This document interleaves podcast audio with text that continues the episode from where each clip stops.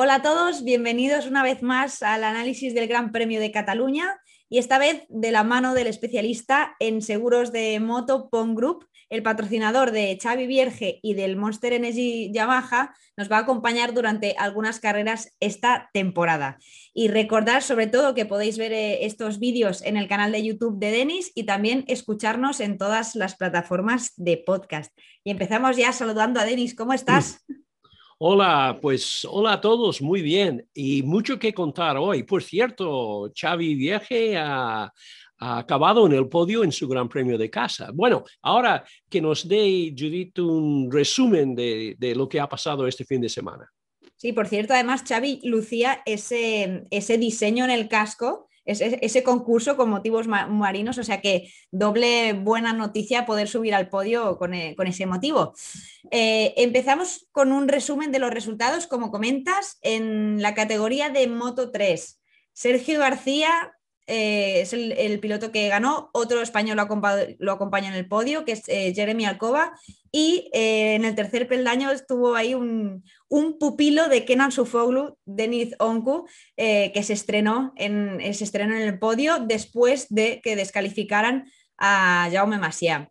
En cuanto a la categoría de Moto 2, Remy Garner consiguió una nueva victoria, que por cierto fue una carrera muy inteligente y muy bien gestionada por su parte. En segunda posición estuvo su compañero de equipo, Raúl Fernández, otro piloto que se está consolidando eh, muy rápido en, su, temporada de debut.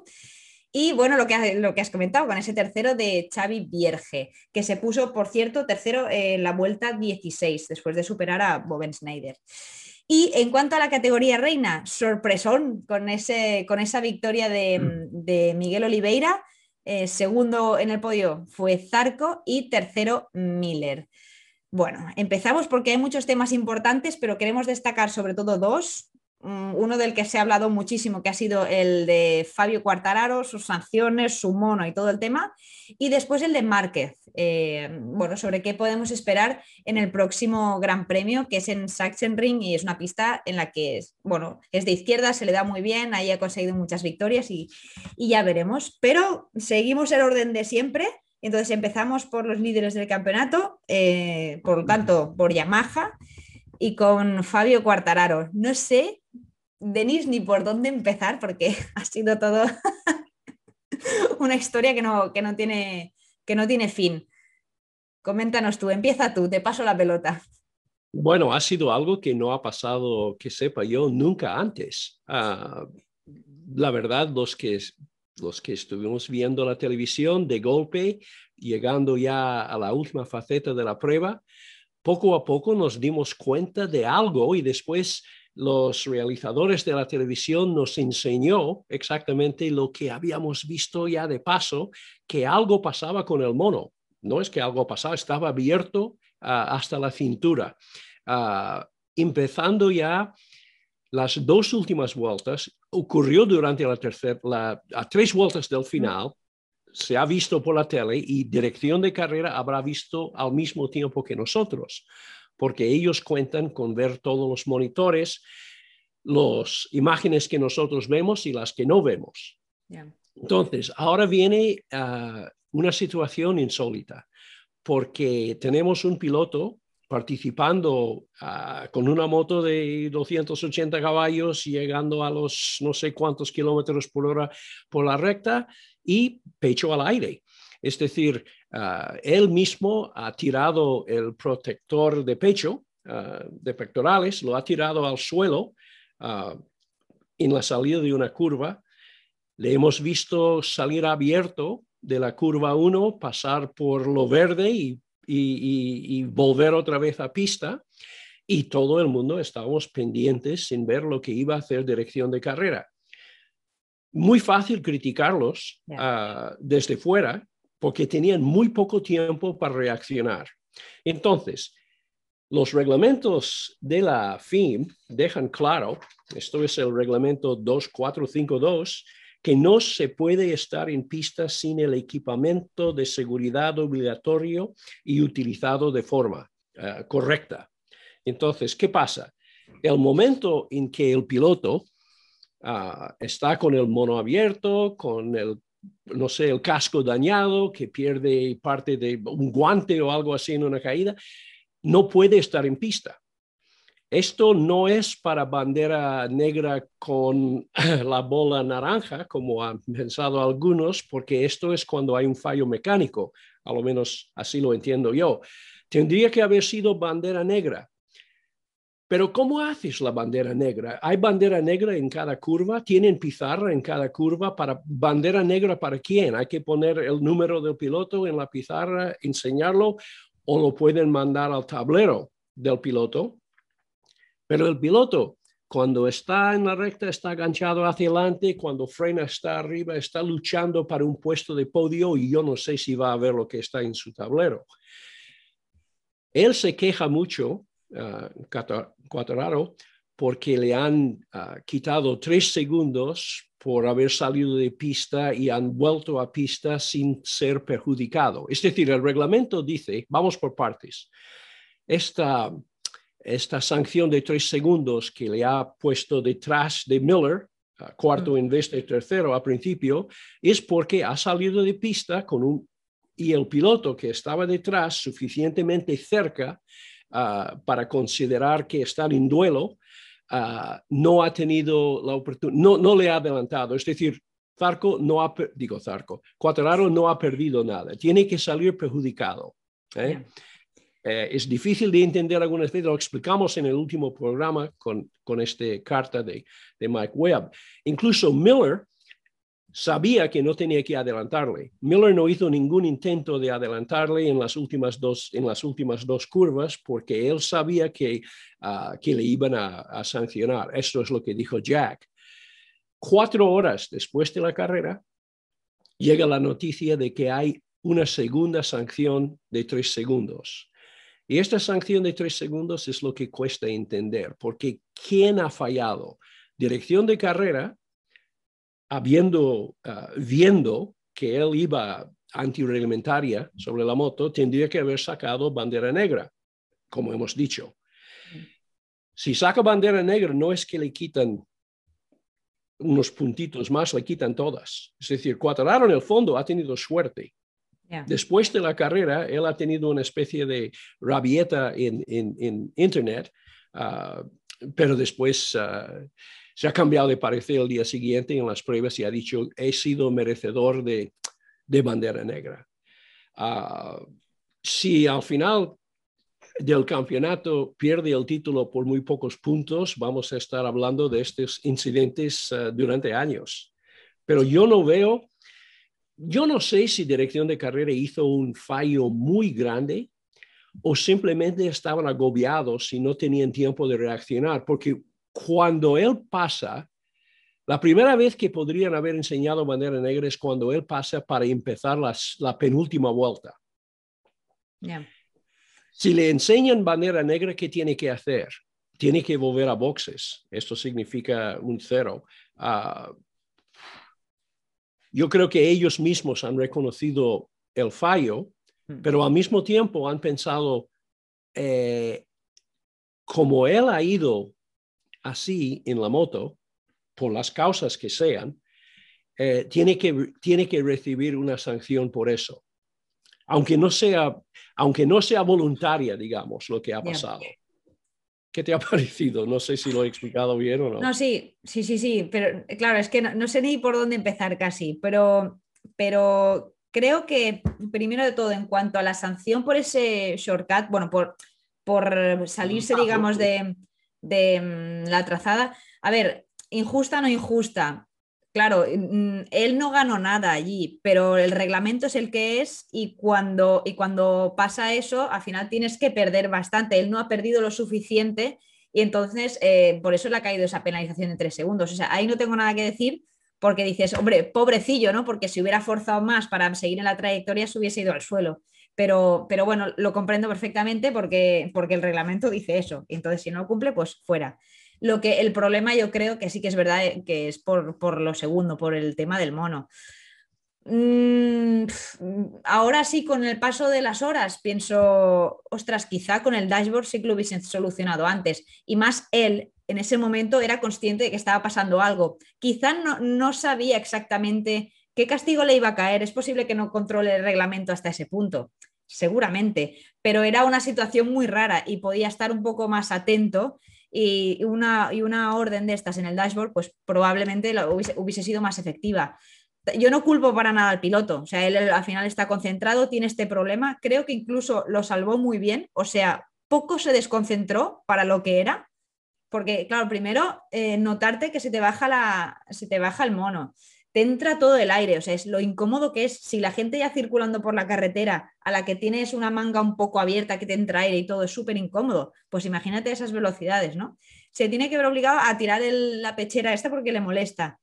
Y, mm, ostras, y a, todo eso mm, gestionarlo es súper complicado. Entonces, mm, no creo que, en ese momento Fabio esté, pensando precisamente en el reglamento. O sea, ahí tienen que actuar, pues eso, dirección de carrera, los comisarios, sea de la forma que sea, pero, pero se lo tienen que hacer llegar de, alguna manera. Y, entonces, bueno, creo que la creo que, bueno, no, sé cómo, no sé cómo decirlo. Pero estoy de acuerdo con lo que has comentado, que al principio sí que se lo tomó mal, pero con, el paso de las horas, incluso hoy, por ejemplo, ha colgado una foto en su, en su Instagram un poco haciendo coña y está él como con, unas bermudas, o no sé si es un bañador o algo así, que se ha puesto unos, unas deslizaderas y, poca cosa más encima de la moto, como diciendo, mira, está, está despelotado, ¿sabes? Haciendo un poco coña de lo que pasó ayer. Pero bueno, yo, yo la verdad es que lo, pasé súper mal esas tres vueltas, pero mal, no, fatal. Pensé, ¿cómo se caiga este tío? O sea, te, lo prometo que no, quería ni pensarlo. Y además, en situaciones normales ya se te hiela la sangre viendo un tío a, a 350 con el mono abierto.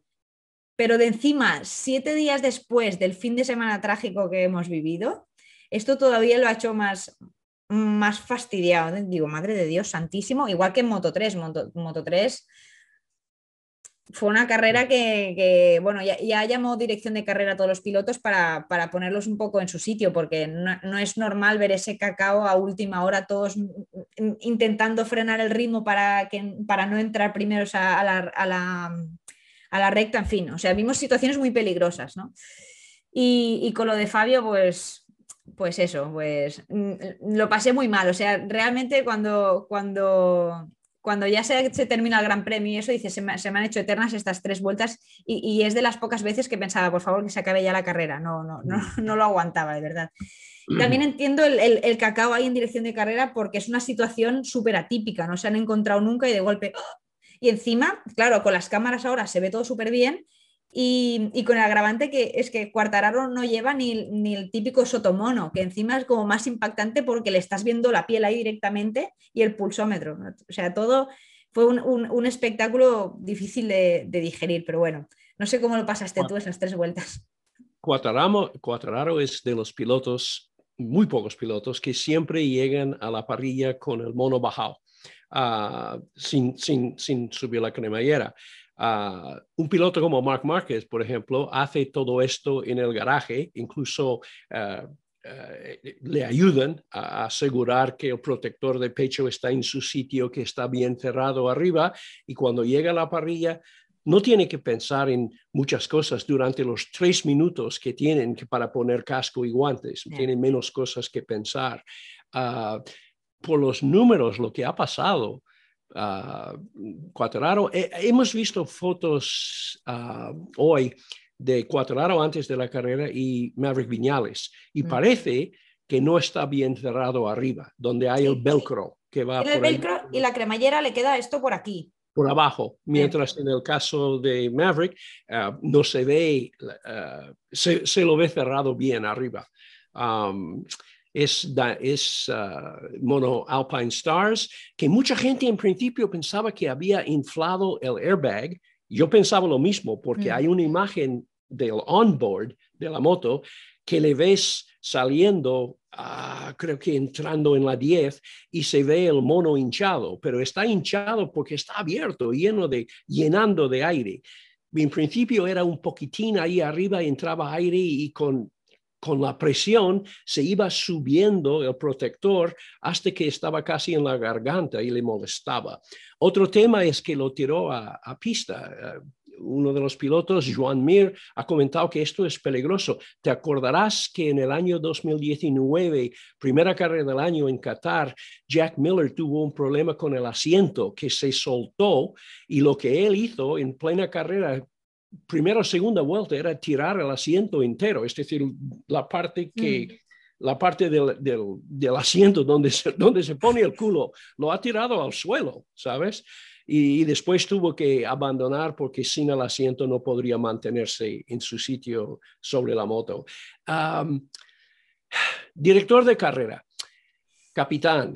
El capitán tiene que estar en, puente, ah, está al mando del barco.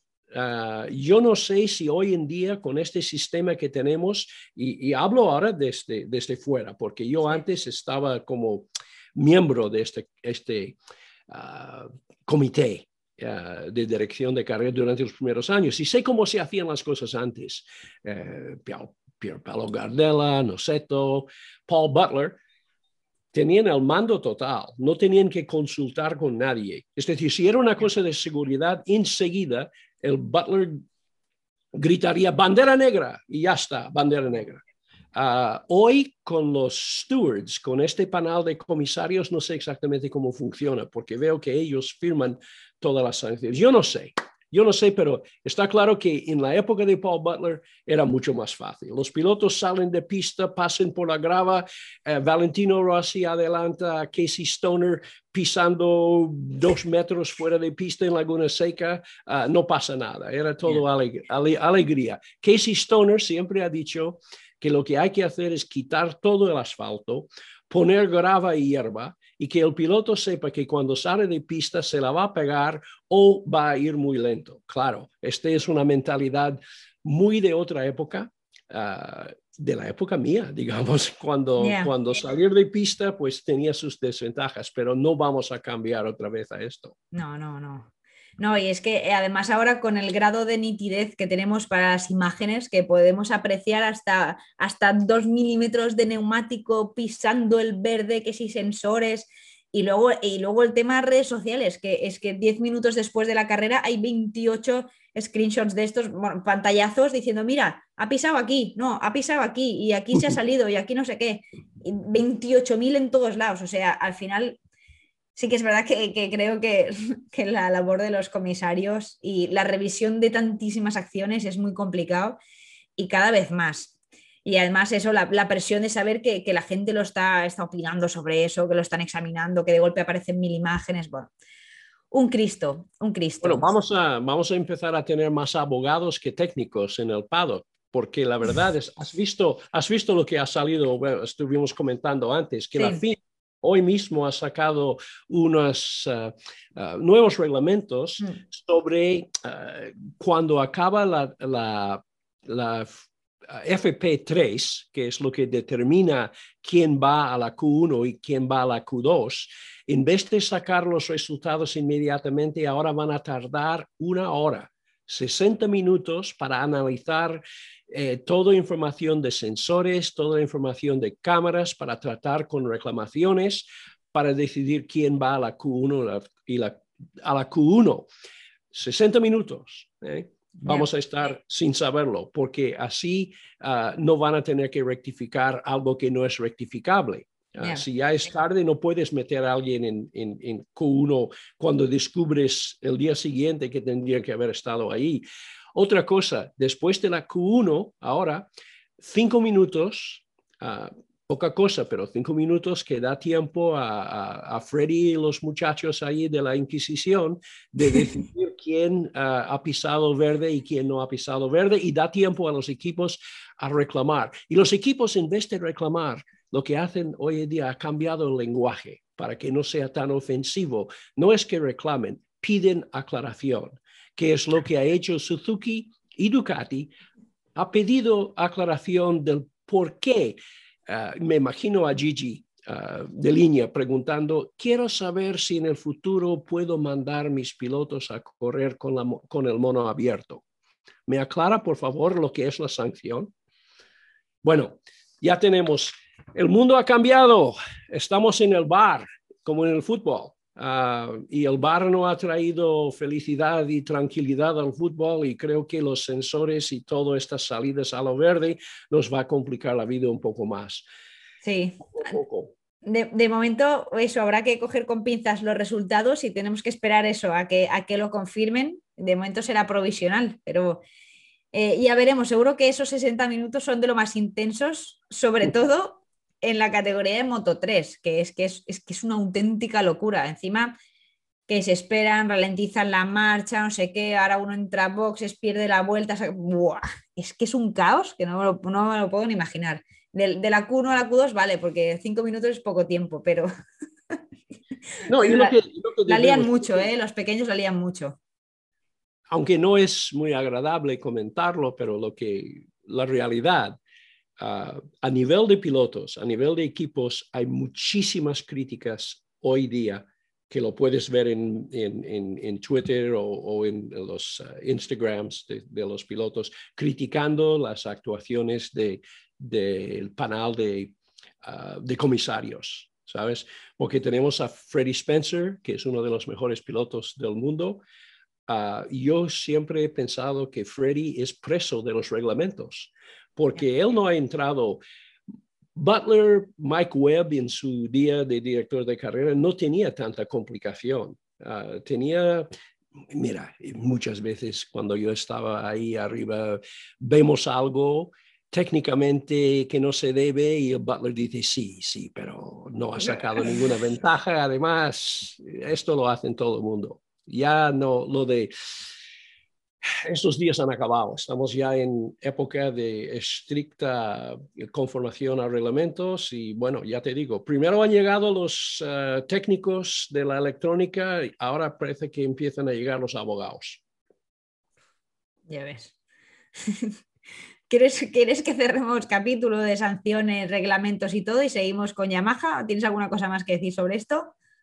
Nada más. ¿O seguimos? Vale. Pues eh, bueno, también otro protagonista y además que ya, lo era antes de empezar el Gran Premio eh, fue Maverick Viñales porque se anunció que cambiaba ya para desde este Gran Premio su jefe técnico, ya no iba a ser Esteban García, sino eh, Silvano Galbusera, el ex técnico de Valentino Rossi y que actualmente se encontraba en el equipo de, de pruebas. ¿Te sorprendió este cambio? Sobre todo a mí lo que me llama la atención es que se produzca eso, pues eh, en plena temporada. A veces es, complicado ahora coger el hilo, adaptarte a otra persona cuando, cuando ya has arrancado con alguien, ¿no? Parece que la decisión ha sido de Yamaha por las palabras, por, por, por, ah, por la insistencia de Maverick en hablar de lo bien que se llevaba con su amigo, ah, eh, que ha sido su ah, crew chief cuando ganó en Moto 3 pero parece que con todos los problemas que está teniendo Maverick Viñales, Yamaha, esto es lo que pienso yo, han querido poner un hombre de Yamaha para que ellos puedan controlar más y entender más los problemas que tienen en el lado del box de, de Maverick Viñales. Bueno, sí, no, no. Galbusera, era el, el, el, escogido por Valentino Rossi y Valentino Rossi también le despidió. Y Maverick ha tenido problemas en el pasado con otros uh, crew chiefs, uh, jefe de mecánicos, incluso con Ramón Forcada en su día. Entonces, no es la primera vez que hay cambios, uh, ya son tres cambios en, el, en el box de, Maverick Viñales. Supongo que viendo la situación y, más el contraste entre el estado de forma ahora mismo de Cuartararo y los problemas que está teniendo Maverick, que al final lo de Qatar eso de ya ganar la primera carrera y tal, es un poco el reflejo de quizá demasiados días de test, porque es que al final en, Qatar llegaron ahí habiendo hecho mil millones de vueltas y, bueno, con mucha más información, pero los, los, grandes premios normales, entre comillas, es donde, donde Maverick se ha perdido mucho, ¿no? Y, y bueno, veremos si, si le acaba funcionando. Hoy ha sido de los pilotos que ha dado más vueltas, por cierto, en el test también. Y además el más rápido, ¿no? ha sido junto con Cuatraro el más rápido. El único piloto que dio más vueltas era aquel chico número 93. El de Cervera. 87. 87 vueltas el tío. Cuando hizo nueve la última vez en Jerez, en los entrenos libres. una cosa que hemos visto ah, antes de esta carrera, casi todo el mundo estaba regalando la victoria ya, es decir, convencido que Cuatraro iba a ganar, porque en la, en la mm, PF 4, que es la tanda, la última tanda de entrenamientos libres, cuando los pilotos ah, buscan, ah, no buscan tiempos, no hacen time attack, lo que hacen es probar neumáticos para la carrera, buscar ritmo, buscar soluciones. Eh, solo un piloto de todos los eh, inscritos llegó a, pisar el terreno de los 39 y él lo hizo ocho veces, es decir, él hizo ocho 39 y el segundo no hizo ninguno, que era uh, Olivera. Pero después Olivera mismo ha comentado que cuando, cuando él tenía dudas porque escuchaba la Yamaha detrás, Dice que él no se fija tanto en la pizarra, sino en, en la oreja. Entonces, él escuchaba la Yamaha ah, y pensaba, no sé si me está siguiendo ya esperando atacar o, o, si... Entonces, cuando le he visto delante, cuando Cuatraro ha pasado, ha dicho, ah, he visto que tiene problemas. Esto ya es mío.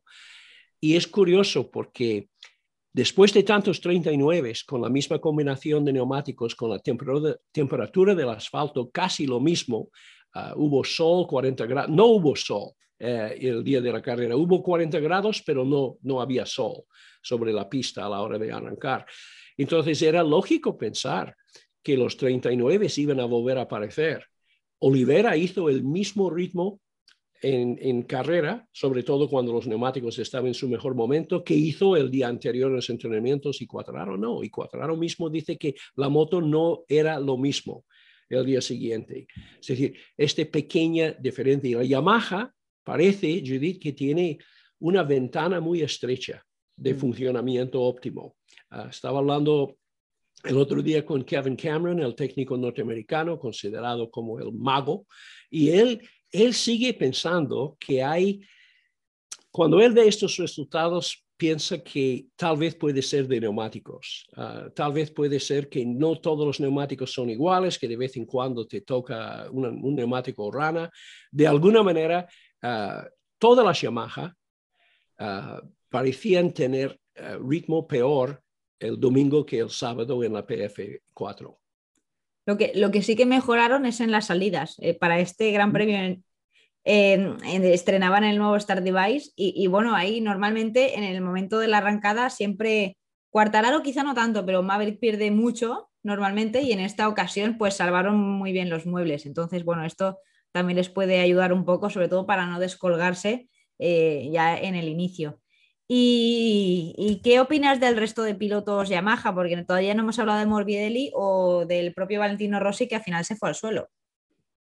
Sí, eh, y cuando he visto la caída de Valentino, ah, parecía que la parte trasera de la moto estaba muy bajada, como si tuviera, como si hubiera, como si en aquel momento había puesto ya el, el, el whole shot que lo utilizan durante carrera, lo usan en, lo usan en plan dinámica pero no he, no he escuchado a Valentino decir nada de esto, simplemente lo he observado y sé que eh, los pilotos lo utilizan para salir de curvas lentas en algunas ocasiones. No sé si esto ha sido el caso. Morbidelli, yo esperaba más de, de, Frankie porque tenía fuerte ritmo los primeros días de entrenamientos. Ah, no es que ha sido mala la carrera, simplemente no ha sido brillante. ¿Crees que todos estos rumores de posibles cambios de marca, no sé qué, pueden tener fundamento o no? Yo creo que Morbidelli no está. Morbidelli está muy contento con su rinconcito, con su lado del garaje, mm. con su crew chief, con la gente que está alrededor. Pero él ha llegado a decir unas frases, además dichas eh, mm, con mala cara. Ha dicho, ¿qué vas a probar? Que han preguntado qué vas a probar. dice, el, el lunes. Y dice, no voy a probar nada, no me han dado nada de probar. Ya, este año es algo que sorprende porque además él cuando habla es de los, de los tíos como más calmados, que hace como un discurso como súper maduro y tranquilo. Y, este año está diciendo muchas cosas así, como críticas muy explícitas, ¿no? Que eso llama la atención. Digo, este igual está un poco harto de, algunas cosas. Pero mm, cerra, dime, dime. No, no, sí, la verdad es que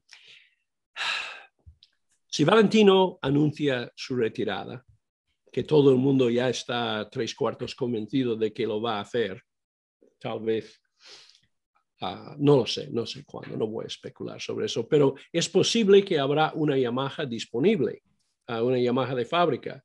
¿Sería para Morbidelli o es que Yamaha realmente está intentando llegar a un acuerdo con robar a un piloto ah, de Moto 2 que es muy de Red Bull, que es nuestro Raúl Fernández? Sinceramente, yo creo que tendría todo el sentido del mundo apostar por Morbidelli. O sea, y bueno, y, es lo que haría, ¿eh? pero, pero bueno, claro. justo también. No, tengo, yo no tengo ningún tipo de voz ni voto ahí. No, no, además, bueno, es, es, para el equipo satélite. Ah, y si, si Valentino se va, ah, entonces habrá un hueco ahí también. Entonces pueden satisfacer a los dos. bueno, podría ser, sí, sí, ya se está hablando bastante de todos estos movimientos de, mercado ya para el año que viene. Em, ¿Entramos en terreno Ducati o qué? Sí, yo creo que ahora mismo hemos visto a Ducati en el circuito Mugello, circuito casa, donde ellos pensaban posiblemente dominar el podio, llegar aquí a lo que todos han dado como circuito más bien estilo Yamaha o Suzuki, a pesar del hecho de que tiene una recta larga, pero es un circuito ah, bastante mixto en ese sentido, pues en el circuito Ducati ni, un, ni una Ducati, ni un piloto Ducati en el podio. Y pasa lo mismo aquí, ningún piloto Yamaha en el podio. Entonces, Ducati ha salido de aquí ah, casi en plan ah, eufórico, porque ellos pensaban que iba a ser un domingo bastante largo. Lo único, pasa es que, lo único que pasa es que tienen tres pilotos puntuando, pero nunca es el mismo. O mejor dicho, siempre es el mismo, pero no ganando. El, Zarco, que ya ha hecho cuatro, ah, segundos, cuatro segundos puestos, es el... Él dice que él se ha fijado el año pasado. Me gusta Zarco, me gusta cómo habla, porque, porque no contesta rápidamente. Es como Jorge Lorenzo. Cuando, cuando tú le haces una pregunta a Jorge, siempre había el, el, lag, el time delay, porque él siempre, casi siempre esperaba un par de segundos para analizar el motivo de la pregunta eh, y, y, lo que piensa y lo que debe decir. ¿Sabes? Y entonces Arco ha dicho que yo el año pasado, cuando le hablaban de ser consistente, que es una palabra que ofende a muchos pilotos, porque ah, significa que vas tercero o cuarto siempre y no ganas carreras. Él ha dicho que he estudiado mucho el método de, ah, del campeón del mundo, uh, Joan Mir, que a él le gustaría ganar carreras, pero que él ya ha fallado una vez Ah, y si no fuera por eso, sería ya líder del mundial. ¿eh? Entonces, ah, lo que pasa es que ver a Zarco desde el equipo satélite siendo poco a poco convirtiéndose en, en, en, el piloto Ducati con más posibilidades y además era el piloto más rápido durante las últimas vueltas. Otra vez, es decir, ha batido el récord, es el único que se ha metido en los 39 y lo hizo justo a final de carrera. Eh, tiene que despertar dos o tres vueltas antes, porque después, si, estudias eh, su ritmo de carrera, él a principio tenía problemas adelantando, incluso había un rato que estaba peleando con Mark, dijo que ha perdido algo de tiempo ahí uh, a principio, uh, y después, a final de carrera, una vuelta y media más y gana.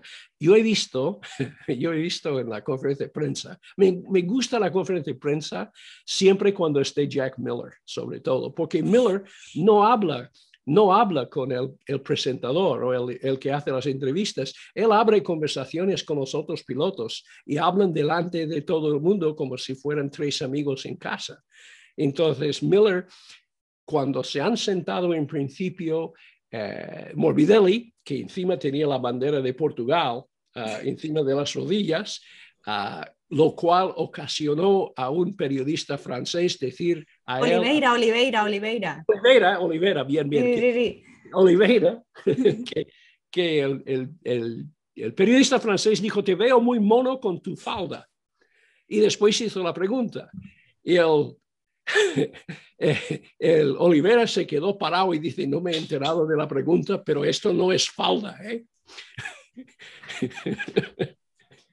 y, a partir de este momento no estaba cómodo, no sabía qué hacer con las rodillas ni con las piernas. Y Jack Miller todavía diciéndole cosas de la faldita en voz baja. Es, es, pero Miller, cuando ha llegado allí, el Oliveira, ah, coge las hojas del tiempo y hace una cara así. Y el Miller le mira y dice, sí, sí, estaba pegado, ¿eh? porque él no sabía que Zarco estaba tan cerca. Porque él dice que yo no sé qué pasa, pero yo escucho, oigo la Yamaha, pero no oigo la Ducati, ¿sabes? Es decir, el sonido de, o no estaba escuchando pensando en Ducatis, pensaba que iba más solo, lo cual significa que él no presta tanta atención a la pizarra, tal vez. ¿eh? Bueno, Sí. en principio estamos hablando de Ducati, pero sí. Que, que ese fue lo, lo más gracioso de la conferencia de prensa, cuando Miller dijo, sí, sí, sí, eh, una vueltecita más y ya te pillan. Sí, sí, ahora eh, este año Zarco se está marcando un Morbidelli 2020. Al final el piloto de fábrica es el que está ahí casi con, con más opciones y, y es verdad que está haciendo una temporada súper, súper buena y que si no hubiese tenido el cero, otro gallo cantaría. Entonces, bueno, también es verdad que yo creo que esta situación, ahora encima que ha renovado, puede estar un poco más tranquilo porque eh, Martín tenía contrato por dos años, pero él, él todavía no. Entonces ahora esta, esta situación, digamos, que también le, le ayuda a estar un poco más tranquilo y más concentrado. A mí me, está gustando mucho.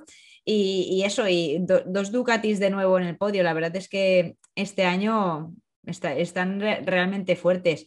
Y por cierto, esta carrera volvía Jorge Martín después de, después de superar tantas fracturas, ocho, nada más y nada menos. Y, y, bueno, se, habló en Mugello de la posibilidad de volver, pero claro, al final es un, es un circuito que creo que es una locura si no estás mmm, físicamente al 100%, porque es súper exigente y ahí hubiese tenido mmm, seguramente muchos problemas. Y, bueno, ¿cómo, ¿cómo, arrancó? ¿Ya tuvo, ¿Ya tuvo alguna complicación desde el inicio ahí Jorge Martín o no? En la vuelta de calentamiento. Caída, caída en la vuelta de reconocimiento y esto significó que tenía que volver a boxes en scooter, uh, llegando justo a tiempo para sentarse un momentito, uh, tomar un poco de agua y volver otra vez a subirse en la moto para salir detrás de todos en la vuelta ya de precalentamiento y colocarse en la última fila. Entonces ha podido arrancar ya en, en la última fila. Sí, eh. o sea, digamos que la warm-up lap él estaba en el pit lane, salió desde pit lane y luego se metió, se incorporó en la parrilla, pero ya desde, desde la última posición. Y después los chicos también satélite, Bastianini y Marini, que por cierto también se habla de ciertos movimientos ya de cara a 2022. ¿Qué nos tienes que decir? Bueno, uh, tengo que mirar, porque la verdad es que no me he fijado mucho en ellos durante esta carrera. Eh, yo creo que Bastianini ha acabado décimo, pero con un buen ritmo. Estaba rodando ya en los casi una carrera de 41 después de un comienzo en los 40, que no está nada mal. Uh, y Luca el 12 y con un ritmo medio segundo más lento. Dos uh, pilotos que están aprendiendo sobre una moto bastante difícil, pero menos difícil que el año pasado. Hay una cosa de Ducati que ha dicho, que ha dicho Zarco. Ha dicho algo que casi, si, si cierro los ojos, pienso que está hablando un piloto de Yamaha, porque se ha quejado porque ha dicho es muy difícil adelantar a una Ducati. Estaba hablando de que los demás motos ya tengo método, pero me encontraba detrás de Miller y no podría utilizar mi ventaja, ¿sabes? Uh, de pasar por, por, por recta. Uh, y Miller uh, tenía un problema con, so, con el sobrecalentar el neumático delantero. tienen una lucecita chivato rojo que le indica cuando el neumático está llegando a sus límites, uh, aumentando presión y, y, temperatura. Entonces, afortunadamente, un piloto de Ducati no tiene que vivir de rebufos. Si fuera una Yamaha con el mismo problema, tendría problemas, porque para, para controlar la temperatura del neumático delantero tienes que apartarte de los rebufos. Si te apartas del rebufo con Yamaha, te vas atrás, o una Suzuki, o sobre todo estas dos. Entonces él dijo que no había manera de bajar la temperatura. Por eso estaba muy ah, tranquilo cuando vi la salida de pista de Zarco, digo de Zarco, digo Zarco siempre, cuando, cuando ha visto la salida de pista de Cuatraro, porque como gran conocedor del reglamento ha sabido que lo único que tenía que hacer era seguirle y el puesto era suyo. Y para cerrar capítulo Ducati, también un acontecimiento que le perjudicó a Miller al principio de carrera, dijo que ha sufrido un, problema con el cambio que es muy raro con los cambios rápidos uh, tipo seamless que tienen ahora. Se ha quedado en punto muerto falso entre tercera y cuarta. Y claro, uh, esto solía pasar con frecuencia con los cambios normales, pero él estaba con la duda, no sabía si estaba realmente, si bajaba, el, si bajaba una marcha, no sabía si iba a tocar tercera o segunda, por lo cual tenía que volver a subir y meter quinta. ¿Sabes? Y bajar otra vez a cuarta. Entonces, esto le costó, dice, casi un segundo. Y un segundo en MotoGP es una eternidad. Pues cerramos capítulo Borgo Panigale, nos vamos a Hamamatsu y los de Suzuki que ya se tuvieron que enfrentar a, una, a un problema importante antes de empezar el Gran Premio y es eh, bueno, ese percance que sufrió Alex Rins que bueno, se rompió, se rompió el radio, que además se lo operaron el viernes por la mañana, eh, mientras circulaba con la bicicleta el jueves por el circuito. O sea que mm, mala suerte todavía eh, más para, para Alex Rins, que acumulaba cuatro ceros y con este, un quinto, se pierde el Gran Premio de casa, ya súper descolgado en el campeonato y, bueno, por suerte lo positivo es que no, no, es una lesión de las más complicadas y que ya le han dicho que para de cara al Gran Premio de Alemania pues él ya podrá correr, pero en fin, que está ahora mismo en una racha muy complicada Alex Rins. Imposible que le pase más mala suerte ahora que ya es... Ya no se puede, ya no se puede más gafe no puede ser. Entonces, ah, y esto le deja a Suzuki con un solo piloto en pista que en principio solo tienen dos. Ducati tiene seis, los demás tienen cuatro, menos Aprilia que tiene dos. Siempre es bueno tener información llegando de ambos lados del garaje. Y como ha, bueno, tú has escuchado al, Alex ah, hablando como comentarista en televisión, ¿no? Y ha comentado que eh, algunas veces él y Mir ah, intercambian información e incluso Mir en algunas ocasiones dice, Alex ha recurrido a sus reglajes. Sí, lo, invitaron, lo invitaron a comentar el FP4, si no sí, sí, no era el cual, era el FP4 en la zona, aprovechando que, que estaba allí y estuvo comentando cosas interesantes y, entre, y entre ellas es esto que, acabas de comentar, ¿no? Que es, verdad que al final eh, es importante porque están comparando datos eh, constantemente y él dijo, dice, ostras, es que mira, a veces ha llevado mi, setup en, algunas carreras, o sea, a veces empiezan con puestas a puntos puesta a punto, perdón, diferente y luego lo van cambiando eh, a medida que pasa el fin de semana y ahora, claro, en esta ocasión, pues ahí se ha encontrado Mir un poco solo ante el peligro.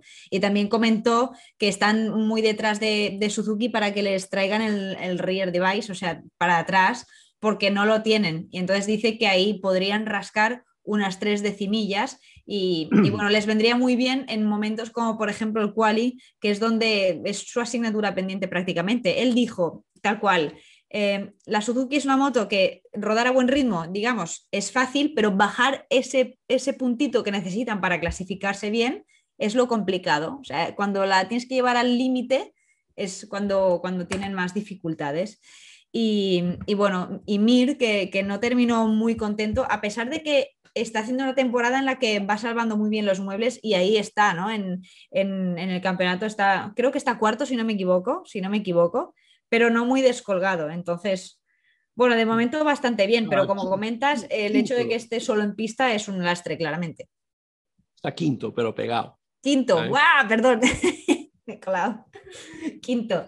Pero, pero bueno, es importante en cuanto a los puntos, me refiero, ¿no? Que no está muy, muy lejos. No, y Suzuki tiene una manera eh, bastante diáfana entre sus dos pilotos. No todos los equipos eh, comparten información, como hemos escuchado eh, las quejas de Paul Espargaró, de que cuando él pregunta lo que lleva el piloto del lado, le dicen, él lleva lo que lleva y tú llevas lo tuyo. Ah, a lo menos es lo que la impresión que él da. Ah, y yo, bueno, en otra época te acuerdas del muro entre Valentino y, Jorge Lorenzo, pero esto era más, esto era más tema de neumáticos que de. Pero tampoco, yo me acuerdo que Alex Crivier dijo. Eh, ¿cómo, le, le, preguntaba una vez cómo va el intercambio de información en donde dice muy, muy, muy bien. Si Mick quiere saber algo de mi moto, lo sabe. Lo sabe todo. pero en la otra dirección la información no fluye. ¿eh? Ah, lo que pasa es que para tomar la decisión sobre qué neumático montar, siempre es bueno tener una segunda opinión. Y uh, Joan ha dicho que ellos cambiaron de último momento, ah, pero piensa que se ha equivocado con el cambio a medio, al neumático trasero medio. Bueno, es que, es que yo creo que en este caso el hecho de compartir información en Suzuki no es que sea bueno, sino que es necesario, porque ya no es eso, están solos ante el peligro y, les ayuda. Y más con dos pilotos que en cuanto a nivel están muy, muy parejos. O sea, yo no te sabría decir quién es más rápido, si Rins o Mir son estilos diferentes, pero los dos son capaces de ganar carreras y de estar luchando por un campeonato. Entonces, bueno, eh, creo que, ellos necesitan hacer este tipo de, estrategia. ¿Y qué te pareció qué te pareció los de KTM? Yo creo que si me hubiesen dicho antes de empezar el Gran Premio que iba a ganar Oliveira o que iba a ganar una KTM, te hubiese dicho, ¿cómo? ¿Qué me estás contando? Me quedé flipando. Creo que, trabajó con mucha discreción y dio la sorpresa el, el domingo Oliveira. ¿Qué está pasando? ¿Ese neumático les ha venido muy bien o qué? Sí, y KTM va muy bien. Lo que pasa es que en el último Gran Premio ah, hemos comentado en agua lo rápido que iba Oliveira. Era el de los pilotos más rápidos. Lo que pasa es que se cayó y la gente empezaba a hablar de KTM como si estuvieran ya ah, pues fallando este año. Yo creo, viendo cómo va la KTM, creo que ahora sé el error más grande que ha cometido Honda ha sido dejar escapar a Dani Pedrosa. Ah, porque Dani, ah, trabajando en KTM, ha aportado tanto que esto... Había una época cuando decíamos el año pasado que la Suzuki es la mejor Yamaha de pista. Ahora mismo yo diría que la KTM está siendo la mejor Honda de pista, porque tiene las características de la Honda, gana en las frenadas, tiene muy buena aceleración, ah, eh, no está lejos de la Ducati en velocidad máxima ah, y es una moto, pues, eh, como es. Yo me acuerdo cuando uh, estaban en Parc Fermé, Oliveira, estaba Pet, Byra. el, sí, sí. Sí, sí. El, director de, de, KTM, estaba con Dani en un momento dado. Creo que era eh, justo al final, del, de, antes de subirse al podio. Y Vira indica a Dani con el dedo, ¿sabes? Ah, y le ha dado un abrazo. Y Dani dice que no y apunta al piloto. Y Vira otra vez indica a Dani, no, no, has sido tú. Uh, tú y, Tendría que hacer, es un poco todos ahí, ¿eh? Ah, dime, dime, perdón. Lo, que es, lo que es un poco, también estoy, ¿te acuerdas cuando ah, subieron a Brad Binder al equipo oficial y dejaron a, a, Miguel? Oliveira en el equipo satélite y estaba molesto y lo dijo y sigue estando un poco molesto, lo notas algunas veces cuando le preguntan y cuándo vas a renovar. Y dice, voy a tomar mi tiempo en renovar. ¿Sabes? Pero ha sido una carrera, esto ha sido la victoria, la mejor carrera que ha hecho ah, de sus tres victorias, porque cuando ganó en, Jack Miller le llama el francotirador, el sniper, porque dice que él ganó una carrera, no, no es que ganó la carrera, la robó, dijo en, en, en Austria. Ah, y después, la carrera del año pasado en Portimao, con el título ya decidido, con todo el mundo a final de temporada, corriendo en casa delante de un público imaginario, porque no había nadie en el circuito, pero corriendo en Portugal, un circuito que él conocía mejor que nadie, además escapando, la gente ha dado esta victoria como si fuera un poco de, circunstancias.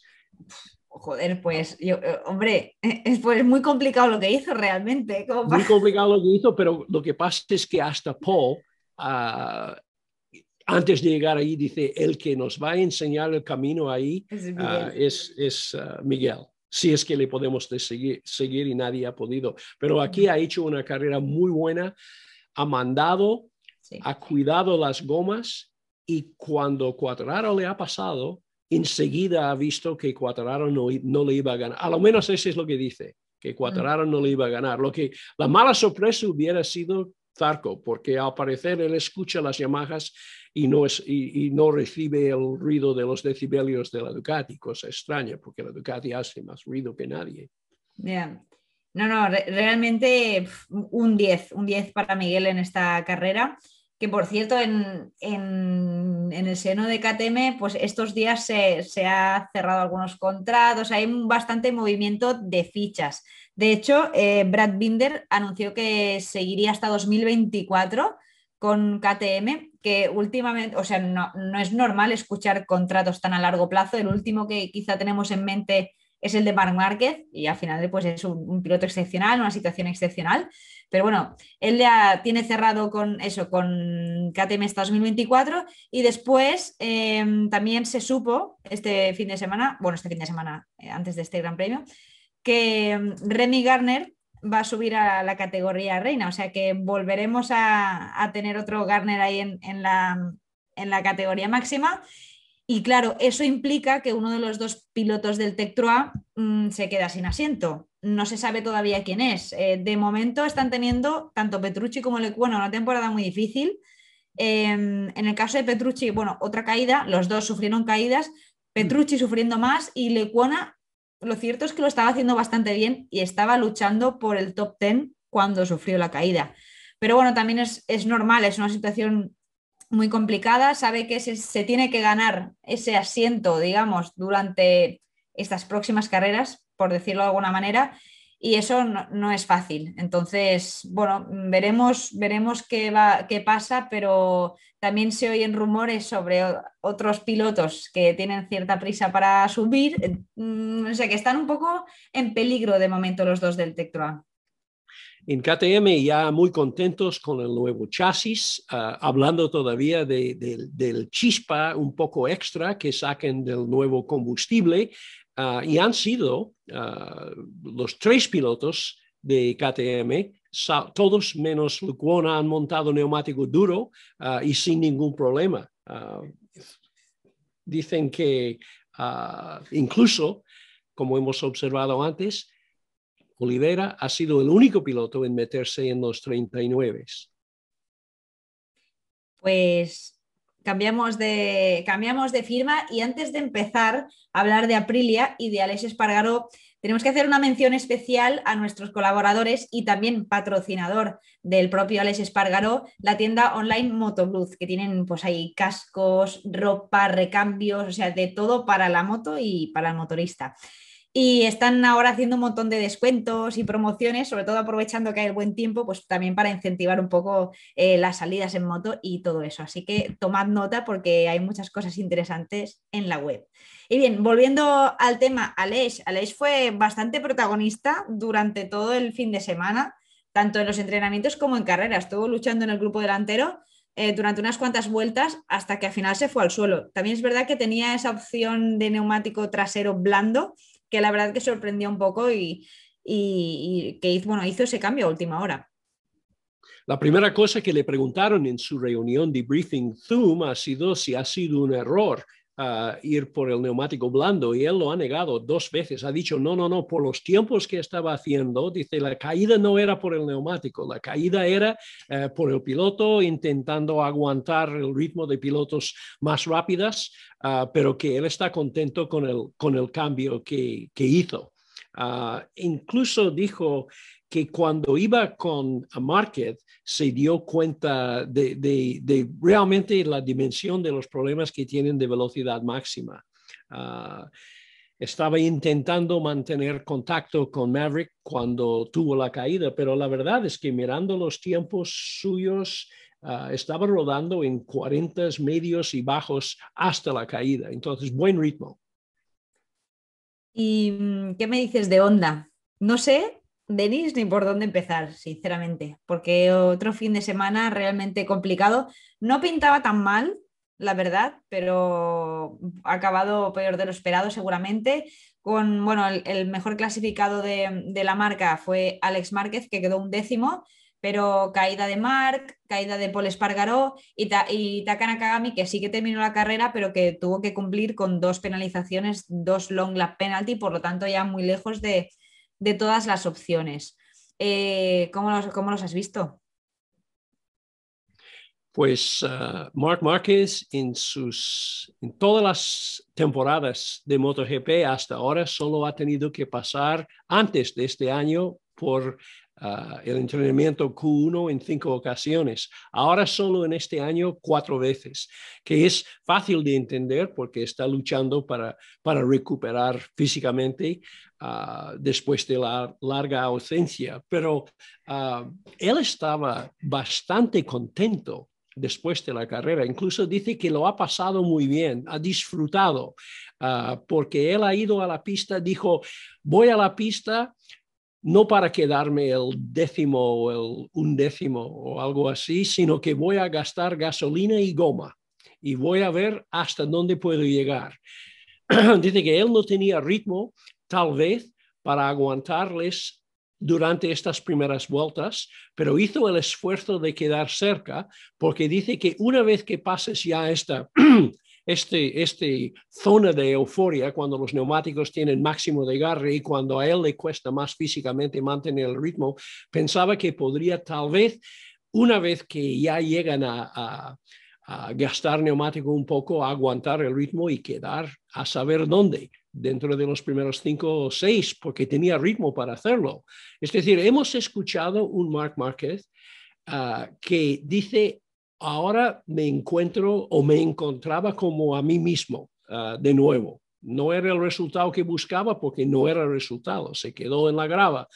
Pero yo estoy escuchando ya, empiezo a ver en los ojos de Mark y a escuchar en el tono de voz algo de optimismo con ciertas reservaciones en carrera a mí me, hizo ser optimista, como dices tú. La verdad es que hubo, hubo momentos, lo vi como al principio como con cierta prudencia dentro de lo que es Mark, eh, empezando a remontar o encontrándose cómodo y digo, ostras, hace días que no lo veo rodar cómodo. De, verdad pensaba que ayer mm, podíamos ver una carrera muy buena de Mark.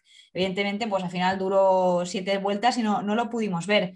Pero es importante, creo, lo que ha hecho hoy en el test, porque aparte de, un tema físico, de encontrarse bien y, poder hacer mm, salidas de, varias vueltas para, medirse un poco en lo que es una distancia de carrera, es que empiecen a trabajar un poco en, su dirección, porque creo, creo que no ha estado nada cómodo con, esta moto mm, desde hace bastantes días, ¿no? Entonces, eh, esto de, ayer, o sea, de la jornada de test, le va a ayudar muchísimo.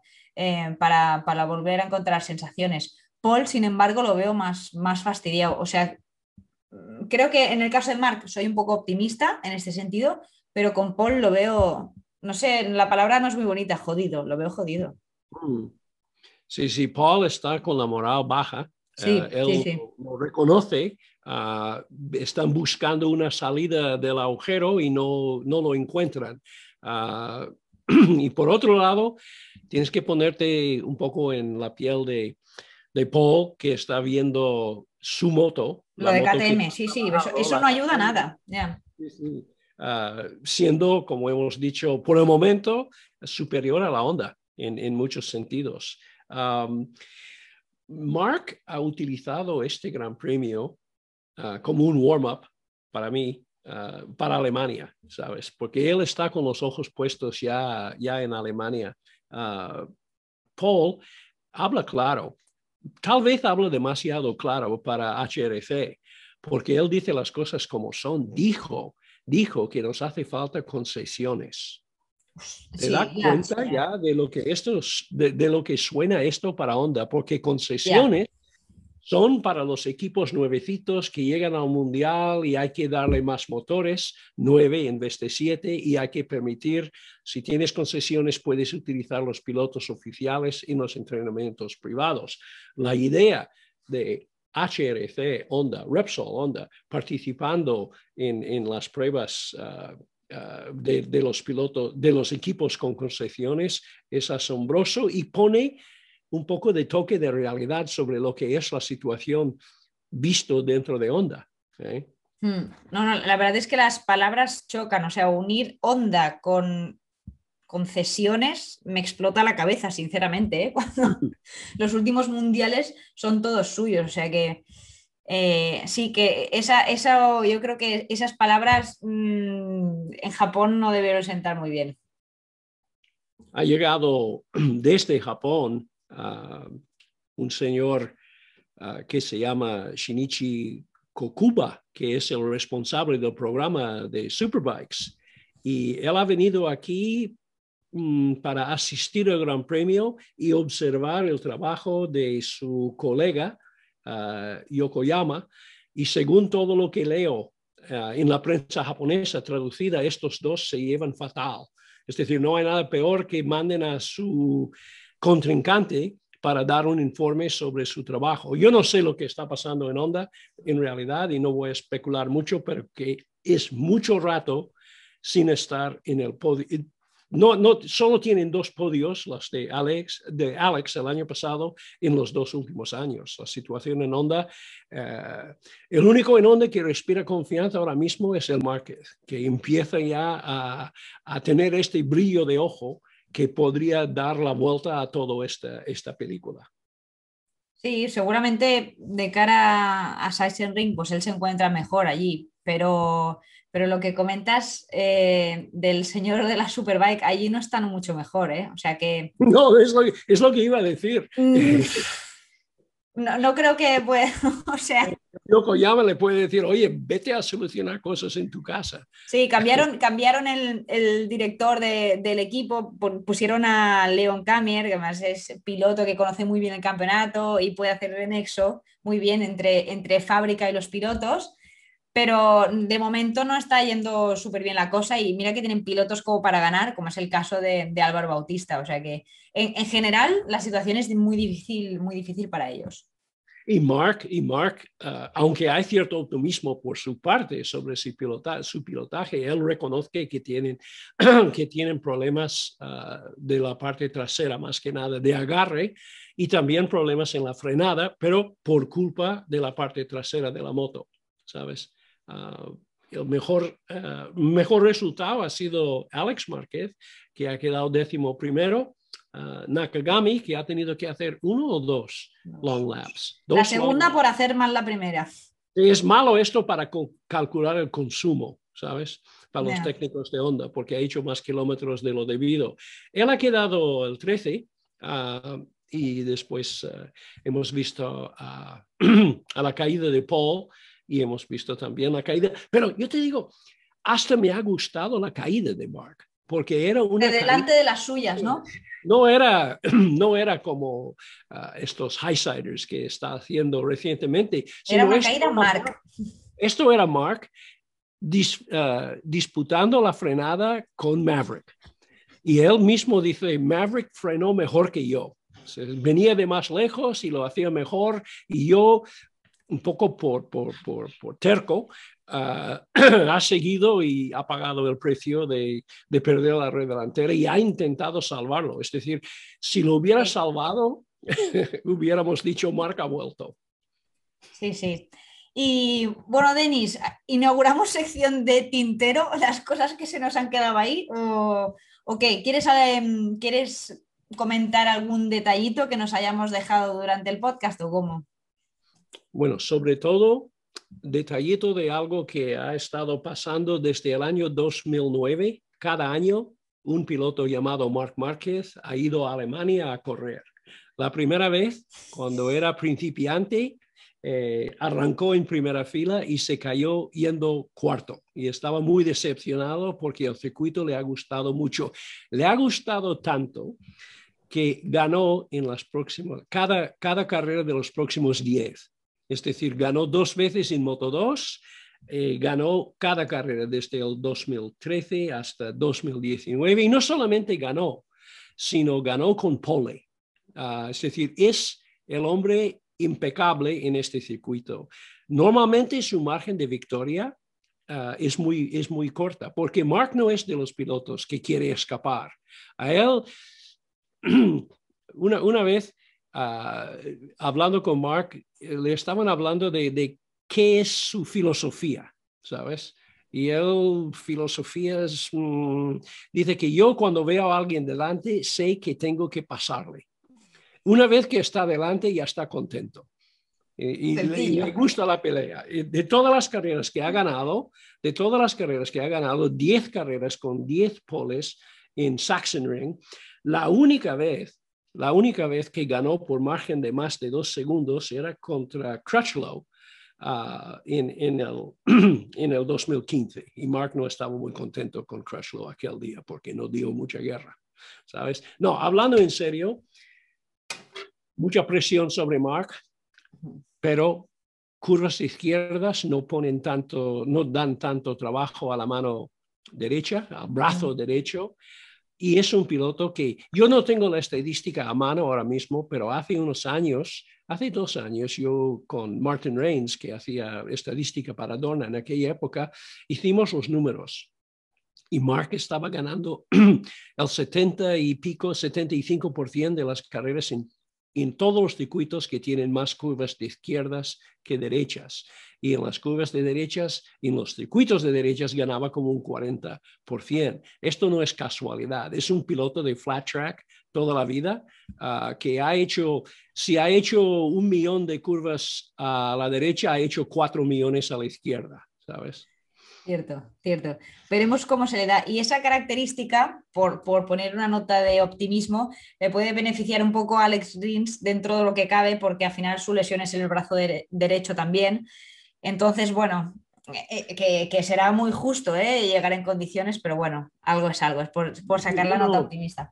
Yo no quiero ser irrealista tampoco, es decir, hablar de Mark como posible ganador, ahí lo que pasa es que sé lo que es su situación actual físicamente, aunque está mejorando. Alberto Puch ha dicho eh, hace poco, ha dicho Mark no está, pero está cerca.